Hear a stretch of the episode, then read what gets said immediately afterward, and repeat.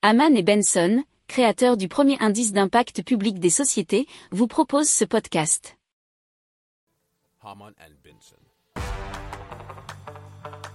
Le journal des stratèges.